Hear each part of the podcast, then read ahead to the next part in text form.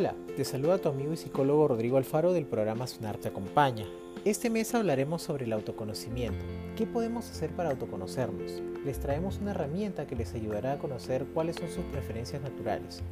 Esta información está basada en la herramienta MBTI por sus siglas Myers-Briggs Type Indicator. Este es el programa de podcast de autoconocimiento y preferencias naturales.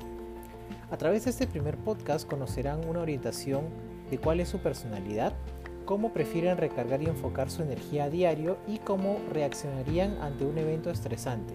Finalmente, daremos el reto que te toca según tu preferencia natural. La dimensión es la EI. E de extroversión, E introversión y se refiere a cómo una persona enfoca su atención, recoge o obtiene su energía. Solo para aclarar, extrovertido no significa hablador o chillón, Introvertido no significa tímido o inhibido. A las personas que prefieren la extroversión les gusta enfocarse en el mundo exterior, es decir, verbalizan lo que quieren comunicar hacia otras personas. En este caso sus ideas las sacan y por eso se refiere como mundo exterior. Dirigen su energía y atención hacia afuera y reciben energía de su interacción con las personas y de las medidas que toman. ¿Qué características acompañan a una persona extrovertida?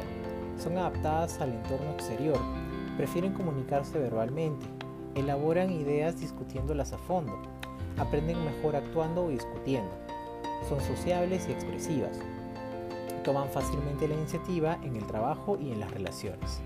Ahora hablemos de las personas introvertidas. Les, les gusta enfocarse en su propio mundo interior de ideas y experiencias. En este caso son personas más orientadas hacia el mundo de las ideas o hacia la reflexión. Son mucho de pensar sus ideas, mucho de analizarlas y reflexionarlas antes de comunicarlas. Dirigen su energía y atención hacia adentro y reciben la energía reflexionando sobre sus pensamientos, recuerdos y sentimientos. ¿Qué características acompañan a una persona introvertida? Se orientan más por el mundo interior o mundo de las ideas. Prefieren comunicarse por escrito. Elaboran ideas reflexionando sobre ellas. Aprenden mejor por reflexión. Práctica mental. Privadas y reservadas. En este caso son personas más privadas y reservadas. Toman la iniciativa cuando la situación o el asunto es muy importante para ellas. Pongamos un ejemplo. Eduardo y María debían terminar unos trámites administrativos para sus títulos profesionales. Y Eduardo es extrovertido y María introvertida. Eduardo, para lograrlo, pregunta en el grupo de WhatsApp de compañeros de la carrera, busca a través de las redes sociales ayuda y se mete en grupos de Facebook de su universidad para encontrar la forma de solucionar los trámites pendientes. María, por el contrario, analiza la situación y le pregunta puntualmente a tres personas lo que necesita para lograrlo una vez obtenida esta información, hace sus trámites a solas.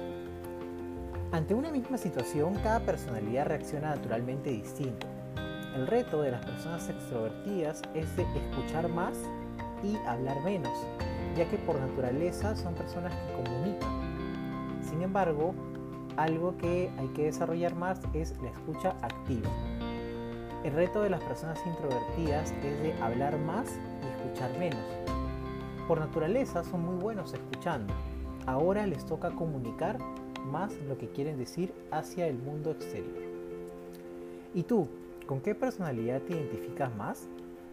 ¿Como E o como I? Nos vemos en el próximo episodio.